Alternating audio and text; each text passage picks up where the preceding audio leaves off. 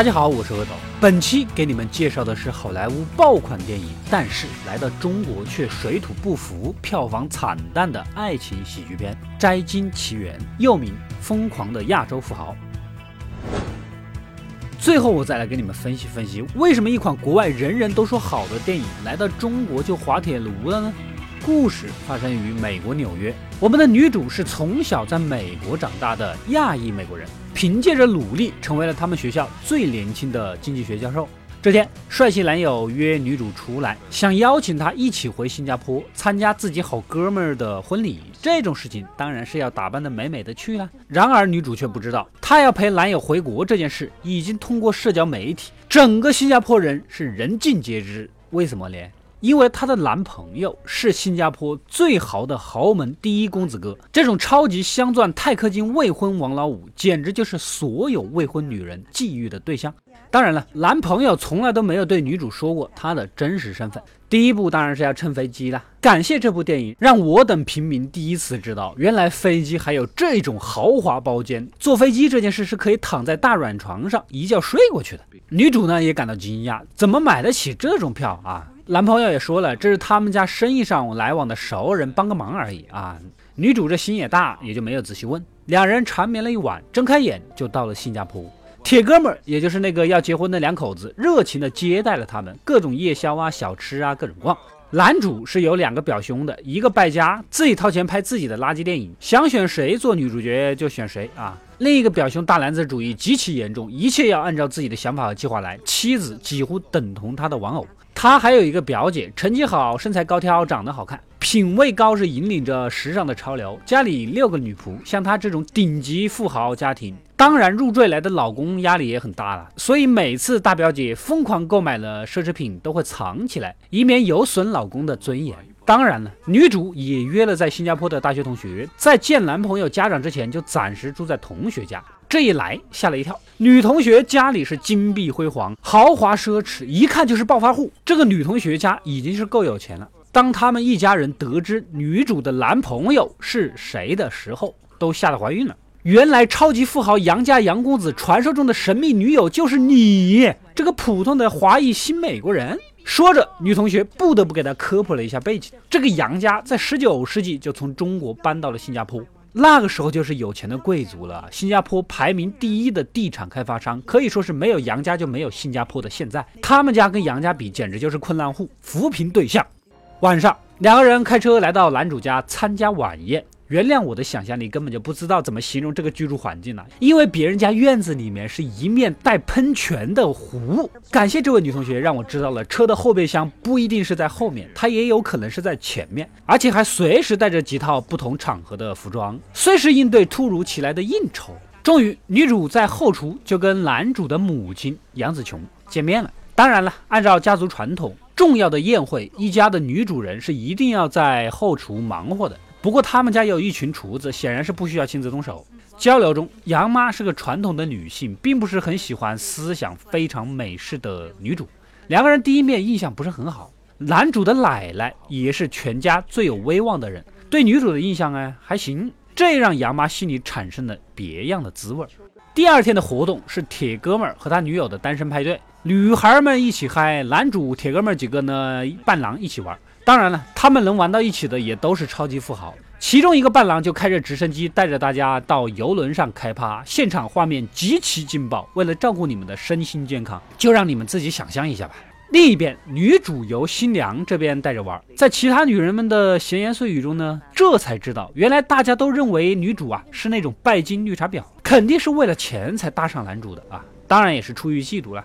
隔天，男主一大家子呢就包饺子。女主说起了自己的家庭，从小就没有父亲，跟着母亲一起来到了美国，也是想和杨妈缓和一下关系。男主的奶奶倒是很喜欢她，很接纳，但杨妈依然是有些抵触，还单独找到女主。当面就否定了他，门不当户不对，而且作为传统女性，如果嫁进他们家，必然就要打理家族事业。女主这一看就不是个可以放弃自己事业的人。这个中西方的观念呢也是很大，还没接触多久就被未来的婆婆给拒绝了，这让女主很气啊。幸好在女同学的开导下，她依然决定更加自信的去参加完婚礼再说。在女同学和男主表弟的帮助下，皮肤养护啊、形象管理一套下来，一个闪亮而自信的女主站到了红地毯前，面对镜头和大众挑剔的眼光。婚礼现场布置的跟丛林一样，座位上是整整齐齐的大麦，这预示着丰收的来临，也是大自然的馈赠。有钱人的世界我们是不会懂的。杨妈很惊讶，女主怎么还好意思来？那天话都说那么直接了，哎，当然了，这次依然没聊几句就甩脸走了。大家各就各位，婚礼正式开始。先是由三个花童给地上撒上花瓣，接着清澈的水蔓延过来，光线变暗，众人举起树枝做成的荧光灯，仿佛丛林中飞舞的无数的萤火虫，无比的唯美浪漫。接着，新娘披着婚纱，穿着高跟鞋，从水道缓缓地走来。好了，大家醒一醒。婚礼花费四千万，新娘走的每一步不是在烧钱，是在烧房子。咱们先攒一套房子再说，好不好？走两步，走两步，走两步。仪式之后的晚宴也是极尽奢华，但杨妈的眼神一直都放在了女主的身上。不多久，奶奶呢就招呼男主过来，面色凝重，旁边还站着杨妈，还没开口寒暄，奶奶就直白的发难了，绝对不能让这个小丫头片子嫁入咱们家啊！言语斩钉截铁。原来杨妈雇了私家侦探，将女主的家底给翻了个底朝天，并不是女主之前说的从小丧父，她的亲生父亲一直都活着，是她母亲婚内出轨，还怀上了其他男人的孩子，为了逃避才来美国的。且不说撒谎这个品德问题，你这种丑闻怎么可能让咱们有头有脸的杨家沾上？女主听完无比委屈，夺路而逃。回到了同学家，消沉了好几天，女主的妈呀也听说了这个事情。不远万里的赶过来，她一方面是来安慰女主的，另一方面她也坦白了之前的一切。原来女主的亲生父亲确实不是什么好东西，经常的家暴她。幸好一个老同学一直在默默的帮她。后来女主的母亲呢就跟这个老同学相爱了，怀了女主。然而那位暴力丈夫肯定是不会放过他们的，为了躲避报复，所以他就逃到了美国。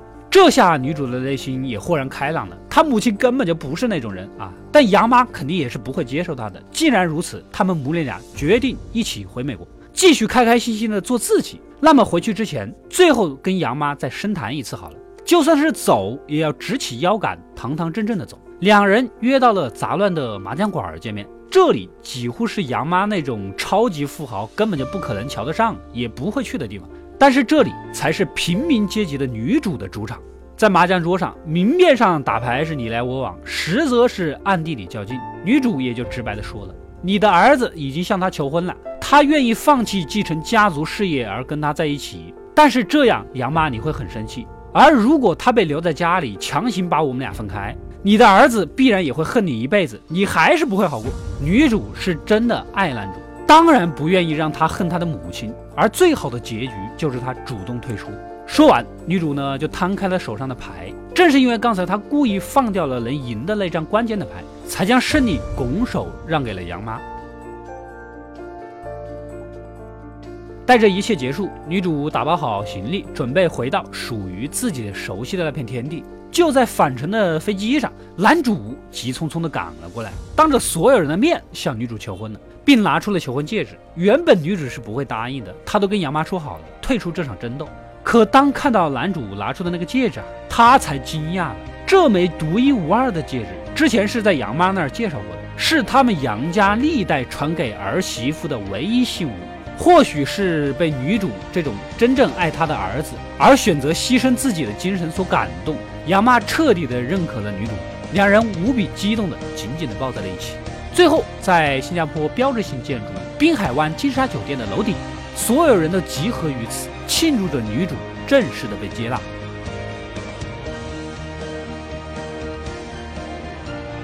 故事到这里就结束了。这个故事是特别的童话，画面色彩鲜艳。当然，因为定位就是爱情喜剧，所以色彩上才如此的选择。呃，本片我刚看的时候呢，觉得它肯定是一个爆款。成本不高，才三千万美元，在好莱坞这个投入算个什么呀？但是故事完整，人物弧丰满，前后有呼应，末尾有升华，他的故事圆满而工整。从专业技法的角度上说，它是一份优质的答卷。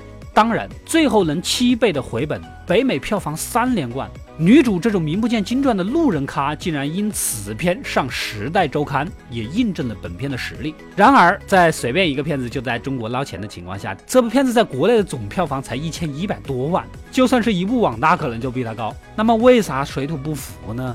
我分析了一下，最重要的一点呢，还是故事看起来老套了。之前我也说了的，像是童话故事，而童话故事哪有不老套的？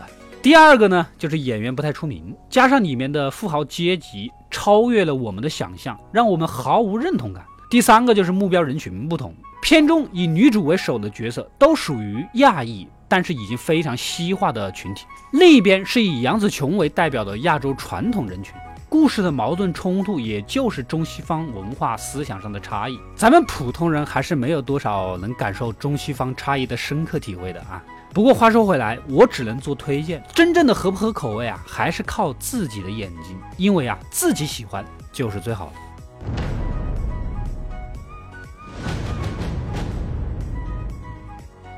我是阿斗，一个让你沉迷于故事的讲述者，浓缩电影精华又不失它本来的魅力。扫描二维码添加我的微信号，除了能第一时间收到更新，更有独家解读的视频等待你的发掘。扫描它，然后带走我。